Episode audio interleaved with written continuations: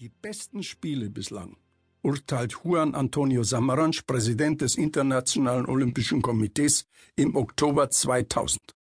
Gemein sind die Olympischen Spiele in Sydney, die gerade zu Ende gegangen sind.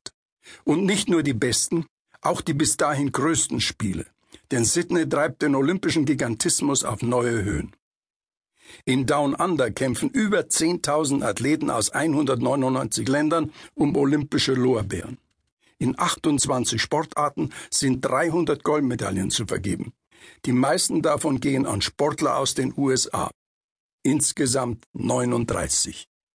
Im Vergleich, bei den ersten Wettkämpfen der Neuzeit 1896 in Athen treten gerade mal 300 Sportler aus 13 Nationen gegeneinander an. Ausschließlich Männer. Dort holen die Amerikaner bei 42 Entscheidungen elfmal Gold vor den Griechen mit zehn und den deutschen Athleten mit sieben ersten Plätzen.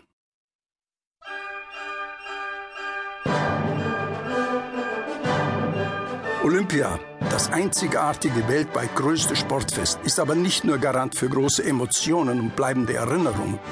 Dabei sein ist längst nicht mehr alles. Denn in Zeiten des modernen Profisports sind Olympische Spiele zum Big Business aufgestiegen.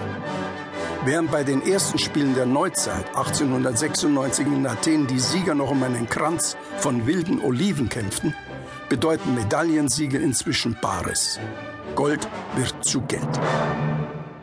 Ein Olympiasieg ist bei den Leichtathleten mit 15.000 Dollar dotiert.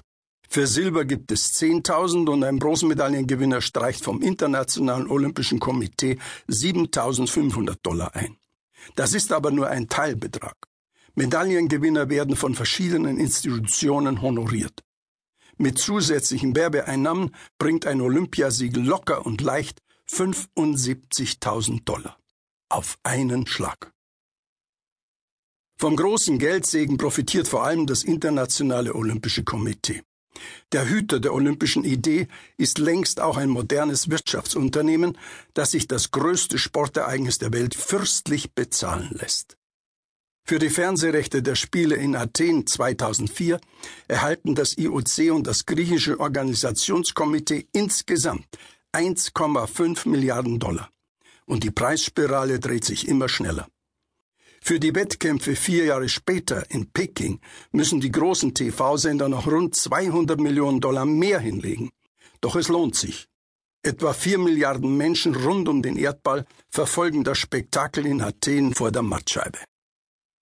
Peanuts waren dagegen die Preise für TV-Übertragungen in der Vergangenheit.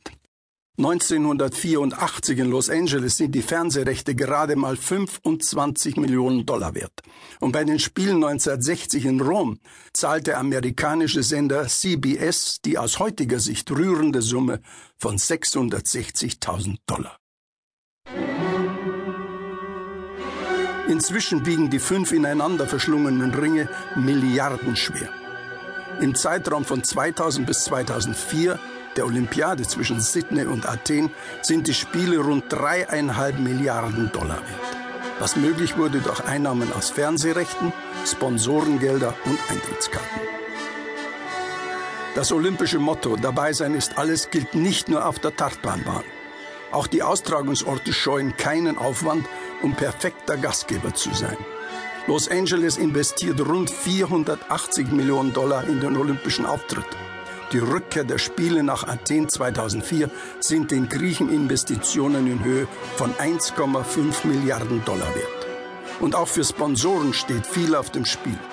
Wer nicht dabei ist, verpasst die werbewirksamste Veranstaltung aller Zeiten.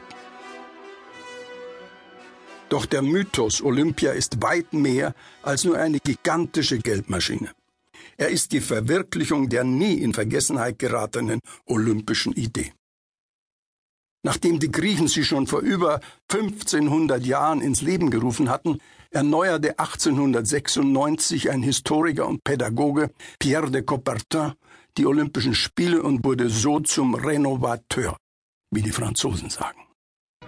Die olympische Idee, ein Fest für alle Sportler rund um den Globus, alle vier Jahre Spiele des Friedens und der Völkerverständigung, symbolisiert durch das olympische Dorf. Wettkämpfer, die sich unter gleichen Bedingungen messen, unabhängig von Herkunft, von Religion und von Sozial